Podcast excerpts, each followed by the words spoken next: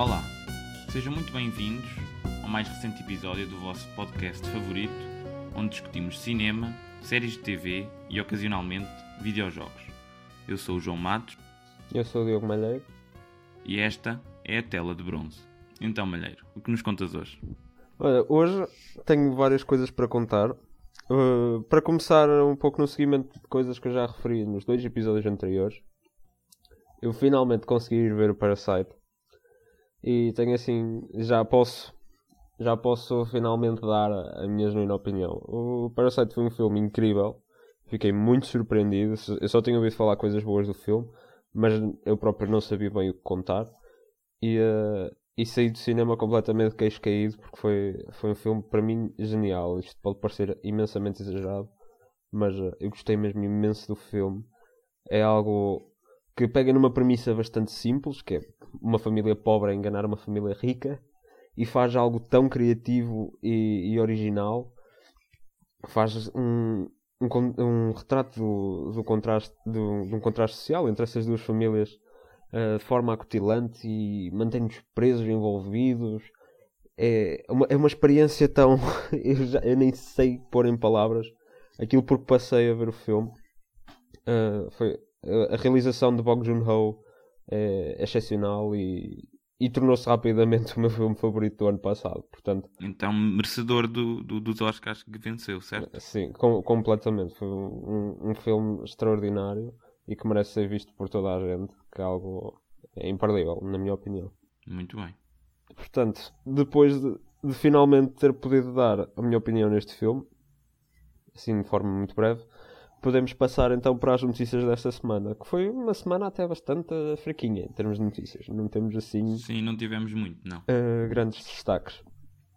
Uh, vou começar também por dar seguimento a duas notícias da semana passada. Uh, na semana passada falei que estariam em fases finais de negociação um especial de Friends e agora veio esta sexta-feira ser oficialmente confirmado pelo, pelo elenco original no Instagram e já se sabem alguns detalhes deverá acompanhar o. o não, não é a estreia. O que eu quero dizer é o lançamento do, do serviço de streaming da Warner, o, o HBO Max, em maio.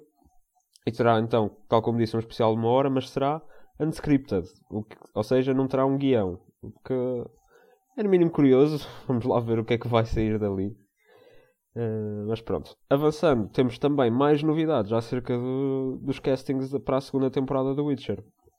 Tinha falado na semana passada em Paul Billion como Lambert e em Yasen Atur como Cohen. E agora já conhecemos mais algumas das personagens que estarão presentes na segunda personagem, bem como os seus atores. Uh, eu peço desde já desculpa se pronunciar algum destes nomes mal, uh, porque, pronto, estamos também a contar com atores nórdicos e, e de outras regiões da Europa que têm assim nomes que não estou muito habituado a pronunciar. Temos Agnes Bjorn como Verena, Hugh Erstad Rasmussen como Eskel, Aisha Fabian Ross como Lydia Van Brederwood, uh, Messia Simpson como Francesca Findaver e o grande nome para já é Chris, Christopher Hivju como Nivellan. Este, este ator é, muito, é conhecido pelo seu papel em Game of Thrones como Thormund Giantsman.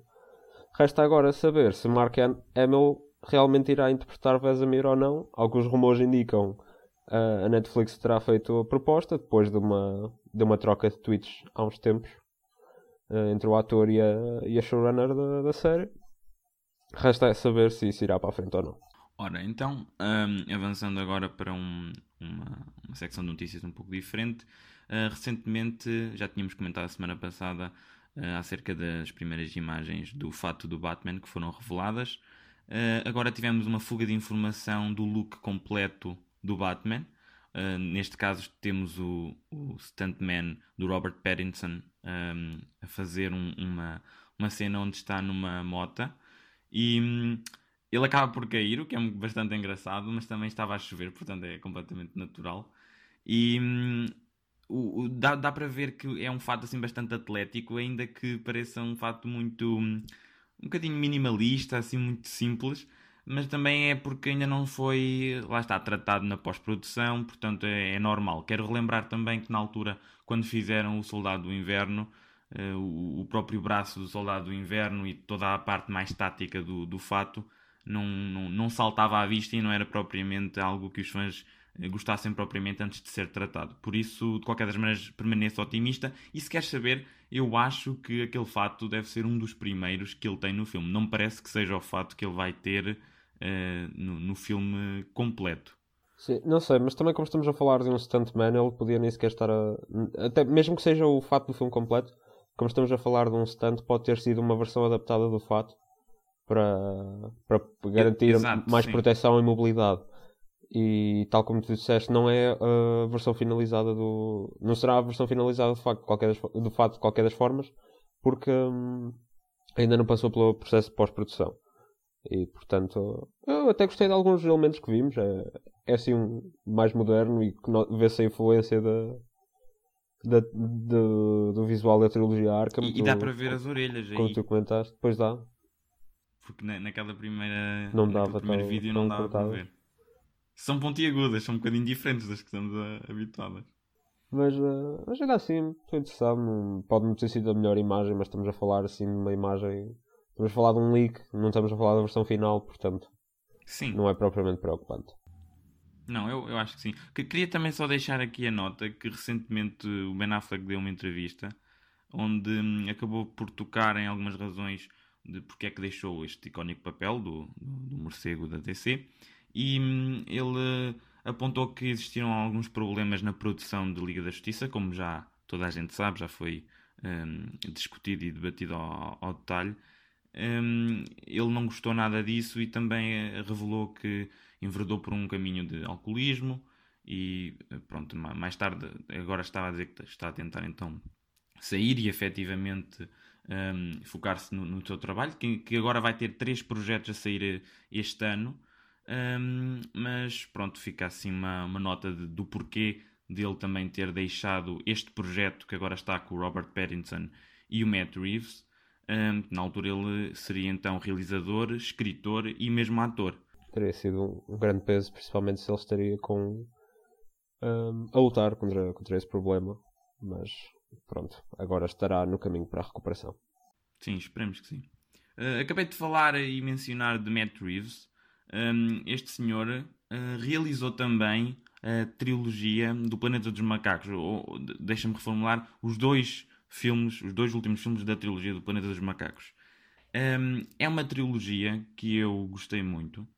Eu achei uma, uma trilogia na altura que elevou bastante o género uh, da performance de captura de movimento, porque muitas vezes em Hollywood é tido como se calhar uma arte menor, uh, não é reconhecido como propriamente representação, mas o Andy Serkis é um grande impulsionador do movimento e hum, eu penso que uh, é uma trilogia digna de, de, de, ser pelo menos discutida e, e, vista, porque foi muito boa.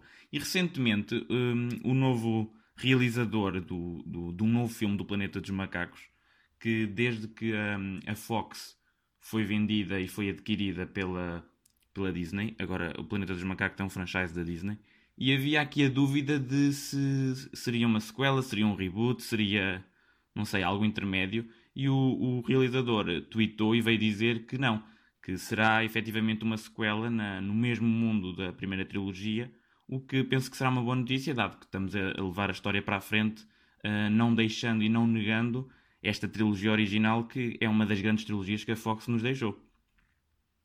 Sim, eu não. Eu apenas vi o segundo filme da trilogia porque eu apanhei a dar numa televisão já, já há alguns anos. Portanto, mas, mas do pouco que vi, apesar de estar descontextualizado, até, até gostei e sei, estou ciente do sucesso que esta trilogia tem tido. E portanto, é bom. A ver se a tempo do próximo vai, me atualizo. É, exato, olha, acho que fazias muito bem. O meu favorito é o segundo, uh, mas, mas são os três excelentes filmes, muito diferentes uns dos outros e, e visualmente acho que assim, elevam um género. É, visualmente é muito... são impressionantes, sem dúvida nenhuma. São, são. É mesmo incrível. Ora, falando de algo que se calhar não será tão incrível, mas uh, digno de ser discutido também, uh, a primeira imagem do The Harrelson como Carnage uh, surgiu online, cortesia de Tom Hardy, o Venom em si. No primeiro filme, que estreou já em 2018, eh, numa cena depois dos créditos, nós efetivamente temos acesso a ver como é que será o, o Carnage de Woody Harrelson. Na altura é apenas Cletus Cassidy, o, o infame assassino. Eu não gostei muito dessa cena depois dos créditos, foi um bocadinho. Uh, não sei, demasiado óbvia, vá. Era só simplesmente para mostrar que se calhar vamos ter o Carnage se este filme fizer dinheiro suficiente. Mas acho que é sempre interessante, pronto. Mas é, é, numa altura onde o próprio marketing dos filmes acaba por estar a ser um pouco encurtado para mais próximo um, de, de, quando o filme sai e não havendo necessidade de já estar a mostrar trailers e etc., se calhar uma simples imagem já começa a gerar aquele buzz entre os fãs e é exatamente isso que, que se passou aqui, que se sucedeu. Certo, eu não, eu não, não vi o Venom na altura, porque pronto, não... os trailers não me disseram nada em especial, principalmente depois daquele com o Like a Third in the Wind. Foi. pois foi. foi sempre deixou de pé atrás e depois acabei por deixar passar e não vi o filme. Uh, portanto, também não, não sei muito bem o que dizer acerca disto. Esse, esse filme do Venom, esse primeiro filme do Venom, um, acho que sofre um bocadinho de uma crise de identidade. Mas uma coisa que eles uh, efetivamente fazem e executam muito bem é a dinâmica entre o Eddie Brock, a personagem do Tom Hardy, Tom Hardy. E, e, o Venom. Isso está mesmo bem. Agora, uh, eu não percebo porque é que eles fazem uh, fight scenes, cenas de combate à noite, entre duas personagens, uma de cor preta e uma de cor cinzenta. Acho que não faz sentido nenhum, é muito difícil de ver e pronto, não sei. Mas este segundo, acabei de falar do Andy Serkis e não referi, este segundo vai ser realizado pelo Andy Serkis. Sério? Portanto, sim, por isso visualmente, à partida, eu espero um upgrade bastante substancial. Sim, poderá ser, terá, certamente terá pernas para andar. Temos o Tom Hardy, que é, que é excelente no papel principal, o Woody Harrelson também é um bom ator. E vamos, vamos ver o que é que ele traz para o, para o Cletus Cassidy uh, e para o Carnage. Sem dúvida. Avançando então, uh, temos um trailer apenas esta semana, que é o trailer da terceira temporada do Westworld. O último trailer que tínhamos recebido já tinha sido, acho que salvo erro no verão, e portanto já temos aqui algum, alguns meses sem grandes novidades e temos finalmente um trailer completo também nos confirma a data de estreia da, desta terceira temporada. Quer dizer, provavelmente já estaria confirmada antes, que está, está para 15 de março. Foi um trailer interessante, não acrescenta muito à, àqueles anteriores que, que já tinham saído. Vemos um pouco mais do, do, do setting da terceira temporada, que vai ser bastante diferente das anteriores. E também um pouco mais do papel de, de Aaron Paul, uma nova personagem da série. E estou interessado. Eu, eu gostei muito Westworld. A primeira temporada foi excepcional, foi soberba. A segunda temporada já não foi tão boa, mas acho que ainda assim foi bastante sólida. E agora a terceira temporada vai numa direção bastante diferente. Resta saber se será bom ou se será mau. Mas uh, tenho, acredito no, no, Jonathan Nolan e, na, nas outras pessoas envolvidas na, na, escrita, na realização e na produção. Continua-se a perceber que Westworld agora é uma aposta de peso da HBO e ainda teremos uns bons anos com, com esta série, sem dúvida nenhuma. Eu, eu, eu Westworld nunca vi, mas, mas confesso que, que, tem sido uma série que há, há dois anos tem, tem estado sempre no meu radar com o objetivo de efetivamente a visualizar. Eh, vale Na altura sabia que estava lá o Anthony Hopkins Sim. e também sei que conta com a música do Ramin Djawadi. Ramin Djawadi, penso exatamente. eu, exato. E, e, eu, eu fiquei na altura bastante intrigado com o conceito, mas nunca tive a oportunidade mas obviamente que tenciono ver. E, e, de facto, quando tu agora disseste que é a grande aposta da HBO, e eu, eu acabo por concordar, porque pelo menos no, no, no marketing e até mesmo na front page da HBO, eles um, metem bastante ênfase nesta série, especialmente desde que o Game of Thrones uh, terminou. Sim, e, já quando foi a primeira temporada do Westworld foi, salvo erro, na altura tinha sido a a temporada mais cara da HBO. Foi a de maior orçamento que eles alguma vez fizeram e nota-se pelos efeitos que eles, que eles lá, lá criaram e pelo todo o design de produção. E depois eles foram sempre alternando com Game of Thrones. Ora um ano saiu Game of Thrones, ora um ano saiu Westworld. Agora Game of Thrones já está, já está fora de jogo, portanto Westworld é mesmo para já a grande aposta. A grande é? aposta. Exato. Ora então Avançando para uma notícia um, mais uh, nacional, digamos assim, uh, a SIC quer lançar um canal de esportes e um serviço de streaming. Francisco Pedro Balsemão, uh, o senhor que está em, carrega então do, do grupo empresa relacionado com o canal, um, veio recentemente dizer que efetivamente está a procurar um, captar e, e, adquirir nova, nova audiência, no, nova audiência de, de, um ponto de vista demográfico diferente. E eu acho, eu acho que isso é evidentemente um, fácil de, de ver pelas suas apostas. Uh, ele diz que ambos os projetos são supostos uh, sair em 2020. E eu acho isto extremamente interessante porque numa era onde as grandes uh, empresas mundiais estão a, todas à procura do seu próprio serviço de streaming, a SIC, que é uma empresa nacional, mas que no, no, no grande esquema das coisas acaba por ser uh, um pouco diminuta, um, está a tentar criar um serviço de streaming, mas eu acho que é de louvar, porque imagina o seguinte: imagina que um, então, se, se, isto avança, nos primeiros 6, 7 meses começamos a ter uma, assim, uma mudança no, no, no mundo da, da arte cinematográfica e começamos a dar a criar novos postos de trabalho, novos postos de emprego com maior liberdade, porque o serviço de streaming, qualquer um deles, é conhecido por dar maior liberdade aos seus criadores, e podemos ver aqui uma alteração um pouco na, na, no tipo de programa que Portugal, no, no seu geral, oferece. Porque não estaria a dar então na própria televisão, seria algo que o utilizador escolheria e podemos ter outro tipo de conteúdo que uh, irá então agradar a essa tal nova camada demográfica do país. Quanto ao canal de esportes, uh, também aposta então numa, num, tipo de pessoal diferente e eu, eu no, no, mínimo penso que é intrigante e de, e de, louvar esta tentativa de rejuvenescer um pouco a, a, a oferta que, que, a nível televisivo é feita em Portugal, porque penso que nos últimos anos tem vindo a estagnar, do meu ponto de vista, o interesse. O que ah, pensas? Sim, é sem dúvida nenhuma uma aposta bastante interessante. Começando pelo, pelo, pelo, pelo canal de esportes. Eu pessoalmente não sigo muito esportes, quanto no máximo, e, e, muito pontualmente vejo uma competição ou outra da, ou de Injustice ou de Mortal Kombat, os jogos de luta da NetherRealm, e é isso.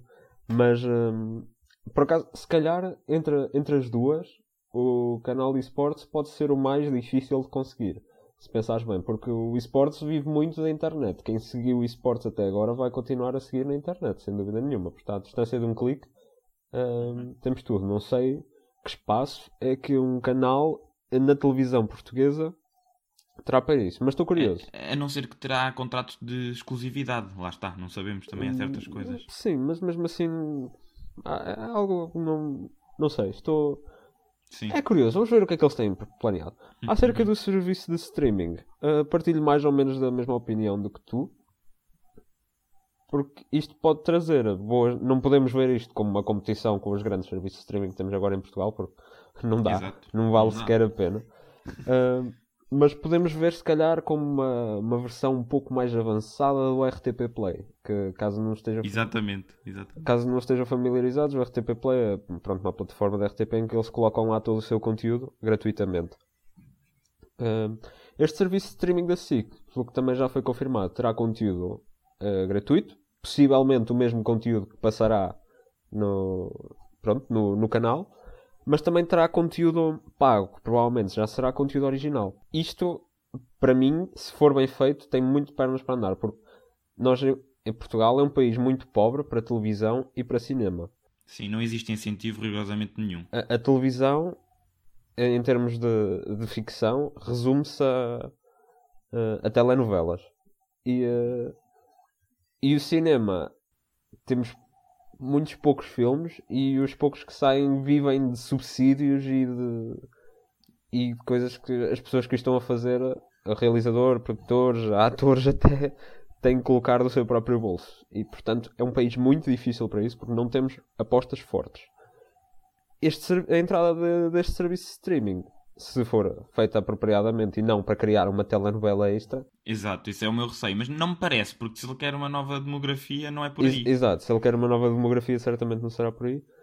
E, hum, e poderá mudar um pouco esse panorama e trazer-nos talvez um. Eu até diria um. Estava, estava a pensar em dizer um renascimento, mas talvez não seja um renascimento, mas sim uh, um crescer. Da... Exato, a conclusão natural de, de, das mudanças ao longo do ano, é? sim. dos anos, desculpa. Dos anos, sim. De... parece-me parece que é uma, uma, uma, aposta, neste caso deste senhor, uh, carregada no mínimo de potencial. Uh, sim, Agora resta saber como é que as coisas se dão na execução. O que eu achei particularmente interessante é que ele já está a dizer que vem para 2020. Uh, sim, portanto não é propriamente algum, algo planeado à última hora, certamente já estarão. Sim, não foi, ele não pensou isto há três dias, ele deve ter de claro. facto dito isto e, e, ter pensado nisto se calhar já há um ano e tal. Pois, certamente já há aqui algum planeamento envolvido e. O que é bastante interessante também. E veremos então. Veremos.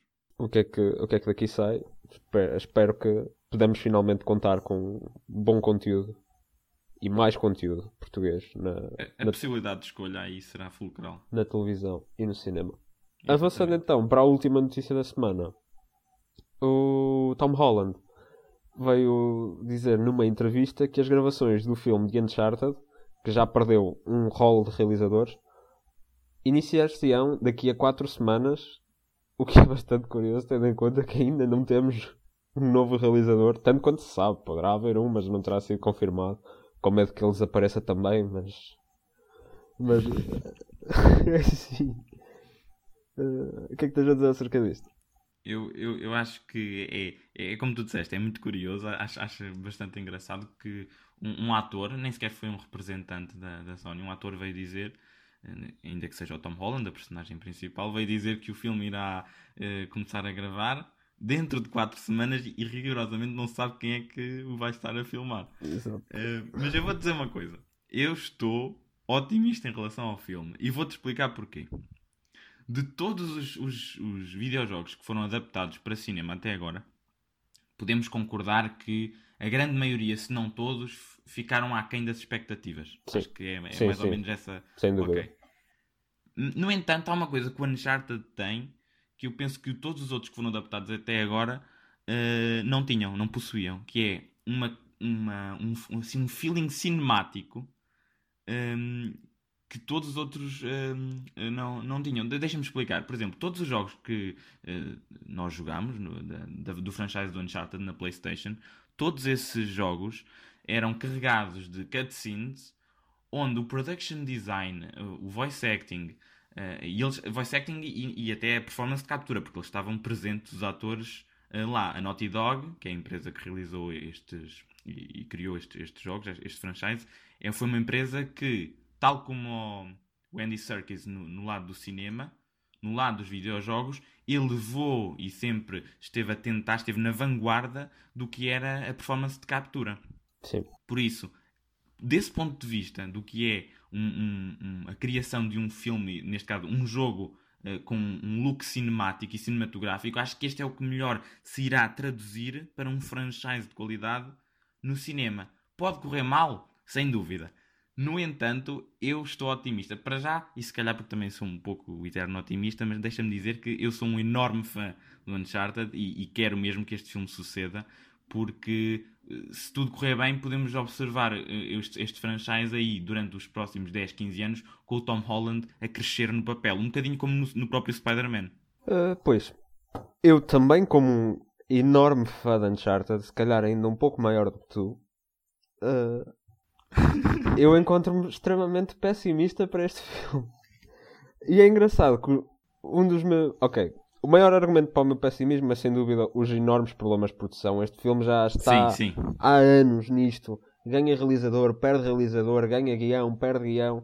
Há poucos anos veio se dizer que era o Tom Holland, mas, uh, mas veio um bocado Tom Holland como Nathan Drake. Ok, o Tom Holland tem a pinta, mas não tem a idade, digamos assim. O que, o que é que será isto? Vai ser um Nathan Drake adolescente? Vai ser um Nathan Drake jovem adulto? Vai ser um Nathan Drake novinho, como no Uncharted 3, no flashback. Uh, pois, mas ao mesmo tempo também não é. Tipo, ok, nós. Quem jogou já sabe a origem do Nathan Drake e já foi também dito pelo Tom Holland que seria uma história de origem inspirada no Uncharted 4, que, que é quando o Nathan Drake está mais velho, mas pronto. E... Mas também a malta esquece, o, o Tom Holland não tem 13 anos. O pois Tom Holland pois, acho pois que já não. tem 23. Pois não, pois não, eu sei que não tem, mas estamos sempre habituados a vê-lo no papel de adolescente e mesmo assim. Certo, mas quando isto começar a gravar, que é dentro de 4 semanas, ele já envelheceu. Sim. exato, exato. Um... Ai, mas não sei, porque o charme de Uncharted não está propriamente na história de origem do Nathan Drake, ou vemos o Nathan Drake jovem. Isto parece-me que foi um bocado o estúdio a querer vender a ideia, colocou o ator mais popular que arranjou no momento, que era o Tom Holland, e agora também temos o Mark Wahlberg como Victor Sullivan, que eu não entendo essa decisão, muito sinceramente. Foi porque originalmente o, o Mark Wahlberg estava associado a, a ser o próprio Nathan Drake no projeto original, mesmo de todos, original para aí há uns 6, 7 anos. Entretanto, visto que eles, ele foi envelhecendo e agora eles quiseram fazer um, um mais novo, tu metes o Mark Wahlberg com um bigodinho e uma camisa havaiana larga, um charuto na boca, tens o teu Sullivan. Hum... não, o meu não é. Pelo então pronto, é o nosso Sullivan. Pelo menos até ver não é o meu Sullivan. É... Mas, uh, ok, pronto. Este seria talvez o maior motivo de preocupação. O, outro, o segundo motivo de preocupação, curiosamente, pega um pouco dos mesmos argumentos do que tu, mas uh, subverte-os um pouco. Porque isso é uma espada de dois gumes. Por um lado, tens já termos o fundamento cinemático todo. The Uncharted realmente revolucionou o mundo dos videojogos quando foi lançado em 2007. Para, porque levou-os para uma direção muito mais cinemática que nunca tinha sido vista àquela escala. E até, até é curioso ver a, esta direção, porque tanto cinemática como em termos de, de história, de criar personagens bastante relatable e, e, reais, entre aspas. De, quando, quando o jogo foi anunciado, e antes de ser anunciado, havia uma enorme preocupação da Sony e também de todas as outras pessoas. Houve muita chacota na internet quando foi revelado que o que é isto? Temos um, um gajo em calças de ganga e com, com uma t-shirt manhosa. Que, que, que, é isto? É o, é o Dude Raider, como, como lhe chamavam. E depois eu também vi isso, é verdade. E depois uh, ficou, ficou quase toda a gente caído quando o jogo saiu porque surpreendeu toda a gente.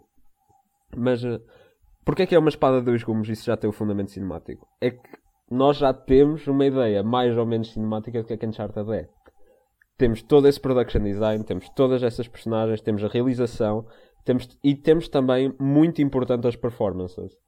Porque nós estamos habituados às performances marcantes de Victor, de Victor Sullivan. Fiquei com o Sullivan aqui preso. Do Nolan North, como o Nathan Drake, o um, Richard McGonagall, como o, o Victor Sullivan, a Helena Fisher. A Helena Fisher, estou trocado, estou todo trocado. Emily Rose, como, como Helena Fisher, a Claudia Black, como a Chloe, e por aí além, e segue, e segue, e segue. E agora vamos ver pessoas diferentes nesses papéis, que deverão ser iguais, mas serão necessariamente um pouco diferentes, com cenários que serão diferentes da nossa imaginação e um fator muito importante que, que o filme vai perder em relação ao jogo é a interatividade. Porque, por ser um, um, um videojogo, mesmo sendo altamente cinemático, tudo ganha mais impacto por estamos nós no controle. Imagina a cena do comboio do Uncharted 2. É uma cena excepcional. Em termos de, de jogo também foi revolucionário, em termos tecnológicos, nunca se tinha visto nada assim àquela escala, pelo menos e, e torna-se muito mais impactante por estarmos nós em controlo o tempo todo. Ora, Sim, com... mas, isso, mas, mas, isso aí é, é, é a definição de um videojogo. Exatamente, mas... exatamente. Por isso é que estou a dizer. Porque a mudança de meio vai levar à perda de, desse fator. Que é muito importante e causa bastante o, o impacto de Uncharted. Eu acho que se Uncharted tivesse começado como filmes ou, ou, séries ou algo assim do género, não teria o mesmo impacto que tem sendo um videojogo, por causa exatamente do fator da interatividade. Estava, como estava a dizer, a cena do comboio excepcional no Uncharted 2, ainda é tida tantos anos depois, 10 anos depois até, como das melhores, dos melhores momentos em Uncharted e foi até recriada em parte no Uncharted Lost Legacy. Exato. Um, se tivesse sido como um filme, não teria tido o mesmo impacto, por quantas cenas assim em comboios é que nós já vimos. Não é propriamente original. Mas aquela foi diferente porque nós estávamos em controle.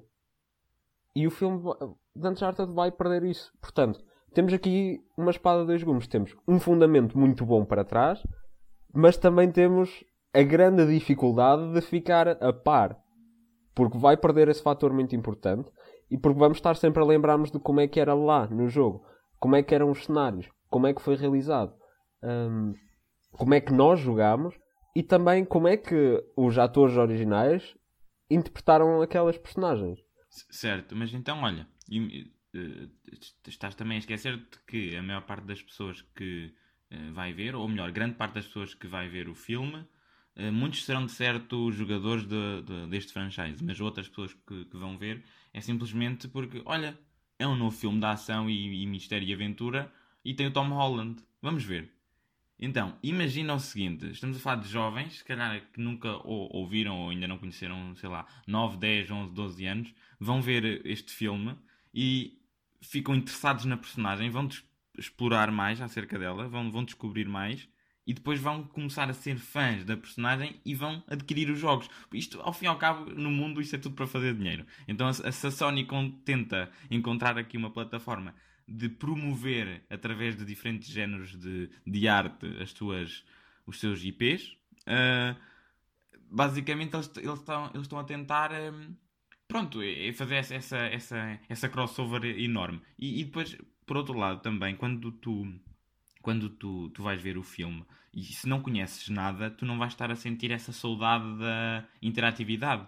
É, sim, tudo bem, mas também isso, para já, também depende da forma como for feita a adaptação. Eu estou uh, a presumir que vai ser bem feita.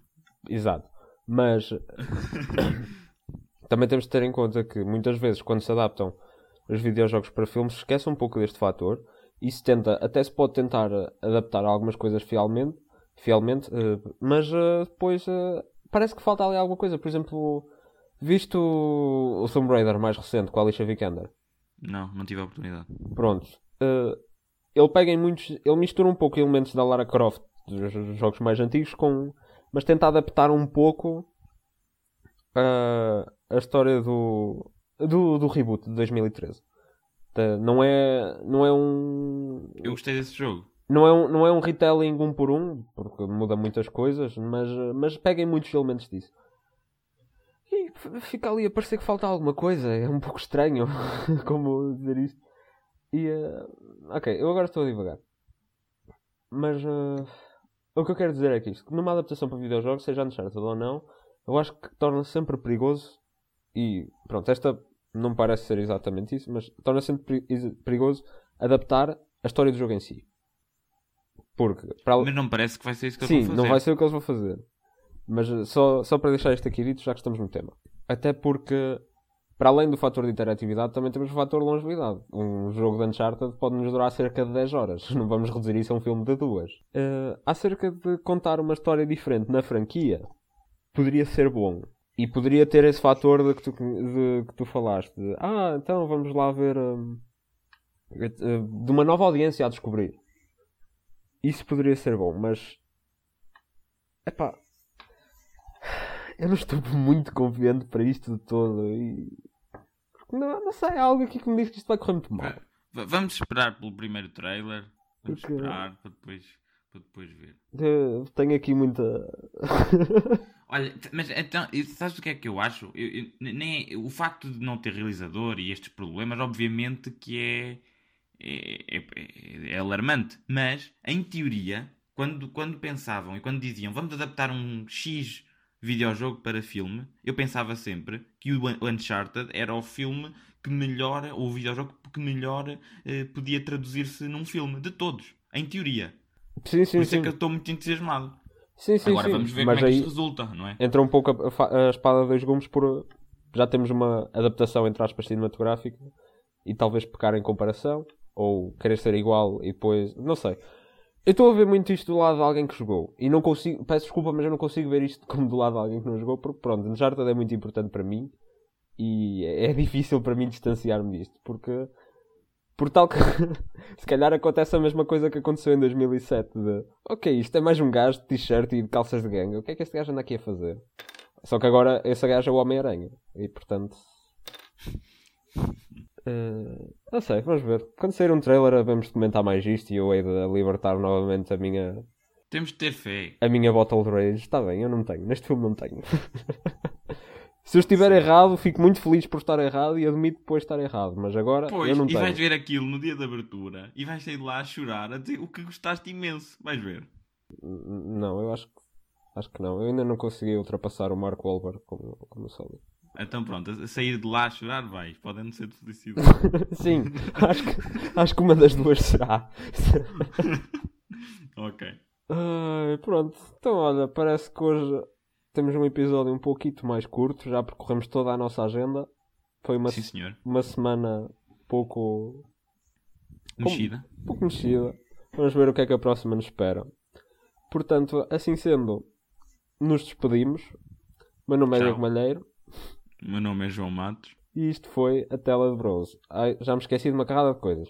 Primeiro, podem nos encontrar no Spotify, no Google Podcast, no Anchor FM, no Radio. Lembro-me o nome dessa plataforma. Radio Public. do Radio Public e no nosso canal do YouTube, Tela de Bronze. Temos encontro marcado para a semana e agora sim, o meu nome é Diogo Malheiro. O meu nome é João Matos e quero só dizer que também tem uma possibilidade de mandar um e-mail para teladebronze.gmail.com se nos quiserem contactar acerca de alguma questão. E como podem ver, isto foi uma despedida extremamente bem planeada. Por isso, isto foi a Bronze.